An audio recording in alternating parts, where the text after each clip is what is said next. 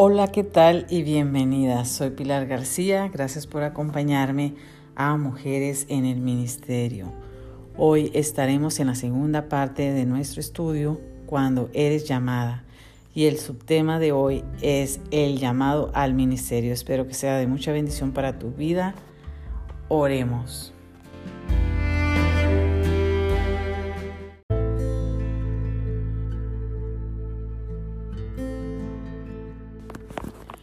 Padre Celestial, en este momento ponemos este estudio en tus manos. Sabemos que tú, Señor, eres un Dios fiel, un Dios bueno, un Dios lleno de gracia, Señor, un Dios que día con día tú nos hablas a través de tu palabra y eso es lo que pedimos el día de hoy, Padre, que tú nos hables a través de tu palabra, Señor, que nos muestres lo que deberíamos de ser, Señor, mujeres en el ministerio, Señor, que nos retes día con día, Padre, a escudriñarnos para poder ser esa mujer, Señor, conforme a tu corazón, conforme al llamado especial que has hecho en nuestras vidas, Señor. Gracias por este privilegio de poder compartir, Padre, lo que tú eh, me has estado hablando y enseñando a mí personalmente. Y sé que tengo mucho que aprender, Señor, y por eso estoy aquí, Señor. Pero también quiero compartirlo con con mis hermanas que me están escuchando en este momento, Padre. Que tu palabra, Señor, haga un cambio, una transformación en nuestras vidas, en nuestros corazones, Padre. Gracias te doy, Señor. Gracias por usarme, Señor, en este día, Padre. Gracias por la obra que tú estás haciendo en nosotros, en nuestros corazones. Amén.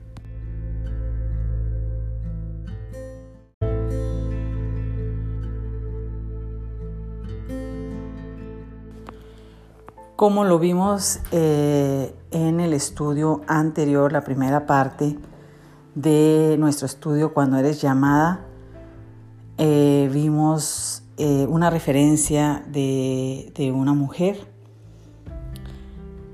y el nombre de esa mujer es Débora.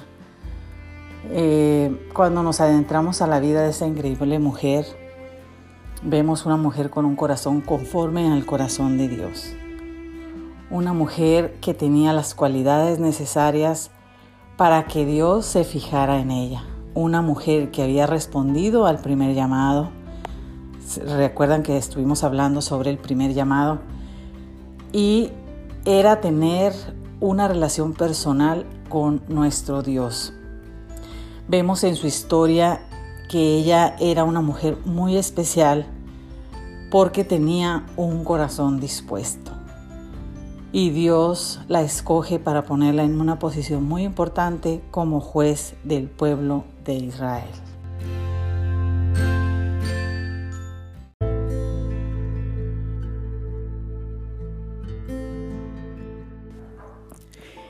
Ella había respondido al primer llamado y ahora la vemos que ella responde al segundo llamado y era al servicio, el servir a los demás. Ella estaba lista. Su corazón estaba correcto para servir y Dios la usa en gran manera. Tanto que ha quedado en la historia por los siglos de los siglos. Qué ánimo para nosotras en buscar tener ese mismo corazón que tuvo Débora, un corazón dispuesto para Dios. Hermanas, que nuestros corazones estén dispuestos a ser usados por Dios, que nuestro corazón esté correcto a su servicio para poder ser de bendición a otras. Débora tenía este corazón y vamos a ver más en ella eh, que realmente nos retará. En el capítulo 4 de jueces vemos la historia. Leemos que ella está en una época de mucha necesidad y ella responde a esa necesidad. Su pueblo se ha desviado y dice en el versículo 1 que volvieron a hacer lo malo ante los ojos de Jehová. Y en el versículo 2 leemos que el pueblo está viviendo sus consecuencias y han sido oprimidos por el enemigo con crueldad por 20 años. Había, habían pasado 20 años para que el pueblo pudiera clamar por ayuda al Dios de dioses y Señor de señores. Qué increíble. El pecado nos puede cegar tanto que olvidamos buscar la respuesta en donde sabemos que la vamos a encontrar. Buscar la respuesta en Dios, buscar la ayuda en el Dios de Israel. Y aquí está Débora en este tiempo y en este momento. Y ella responde. Y ella está dispuesta eh, al llamado de Dios y a, la, y a la necesidad de su pueblo.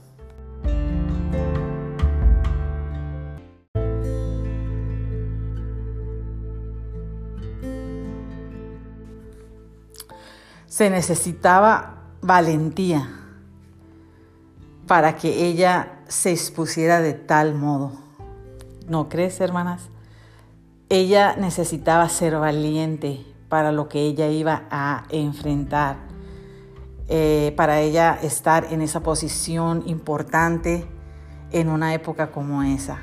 Y saben que ella tenía la valentía de Dios en su vida ¿Por qué? Porque ella se había fortalecido para ese momento. Ella se había fortalecido con su relación personal con Dios. Y, vemos en el versículo 4 su nombre por primera vez en esa historia. Vemos cómo Dios la saca del anonimato y la levanta. Y, vemos en el versículo, eh, en el capítulo 4, versículo 1, el nombre de Débora, profetiza mujer de Lapidot. en su secreto, en su secreto ella se había preparado, en su secreto ella había tenido una relación personal con Dios. Ella era una mujer de palabra, era una mujer de un buen testimonio, era una mujer eh, que todos sabían que ella tenía una relación personal genuina con Dios, dentro de su casa y fuera de su casa, en su círculo de amistades. Y es muy interesante que Lapidot, eh, el nombre de su esposo signifique luz. Eh, era una mujer respetada, porque en el versículo 5 dice que ella se sentaba bajo su propia palmera y el pueblo venía con sus problemas y casos para que ella los aconsejara y juzgara. ¿Por qué venían a ella? Uno se puede hacer esa pregunta. Y la respuesta es clara, porque Dios estaba con ella y juzgaba, juzgaba con la sabiduría eh, que Dios estaba poniendo en ella para juzgar.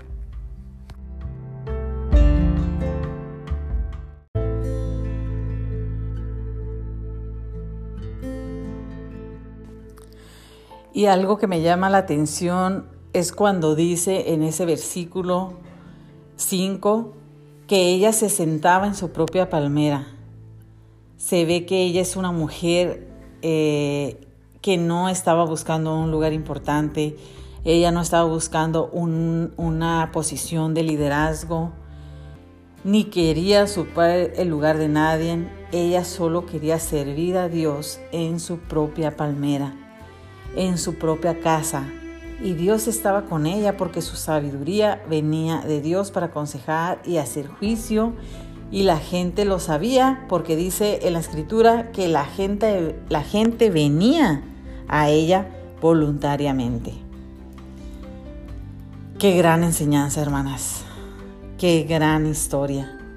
Este es el ejemplo de una mujer que nos hace eh, ver que nos ayuda muchísimo a todas las mujeres que sentimos el llamado al ministerio.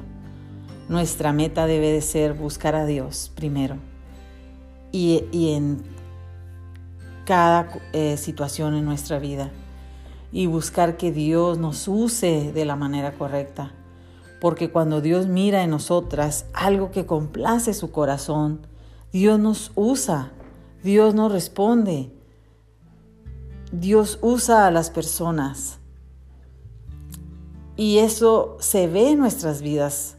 La gente misma, misma se da cuenta que, que Dios está con estas personas y la gente no tiene nada más que decir. Y es muy importante que nosotros tengamos esa relación principal con Dios.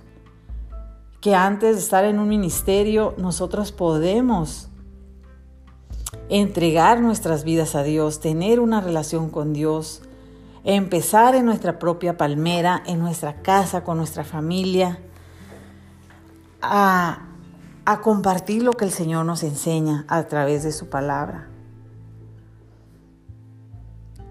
Y mujer que quieres estar en el ministerio, no hay necesidad de luchar por una posición en el liderazgo. No hay por qué competir. Dios te puede usar donde quiera que tú estés. Y su servicio es placentero. Hay gozo en servir a Dios. Si confiamos en Dios, Él nos llevará paso a paso hasta donde Él quiere que nosotros lleguemos. No tenemos de qué preocuparnos, no tenemos por qué apresurarnos. No debemos tener una actitud de orgullo para mostrar a los demás que yo puedo, que yo soy algo. Dios ya lo sabe.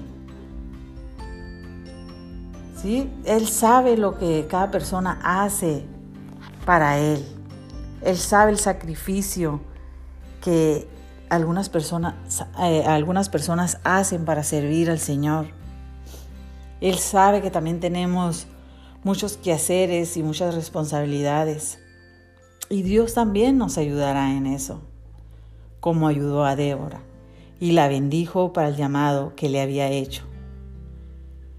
Y Dios estuvo con ella hasta el fin de ese llamado. Y dice eh, en, en ese mismo capítulo que ella juzgó 40 años a Israel no solo como líder, sino como madre. En jueces capítulo 2, versículo 18 dice, cada vez que el Señor levantaba un juez sobre Israel, Él estaba con ese juez y rescataba al pueblo de sus enemigos durante toda la vida del juez, pues el Señor tenía compasión de su pueblo que estaba sobrecargado de opresión y sufrimiento. Vamos a hacer, hermanas, la respuesta a un, clamor de las personas. Si Dios ha puesto en nuestros corazones el servir, el servir en un área, de, en alguna necesidad que nosotros estamos viendo, es porque somos las respuestas al clamor de la opresión de las personas pero que nuestro servicio sea como un olor agradable a Dios. Despierta, Débora, hay mucho que hacer.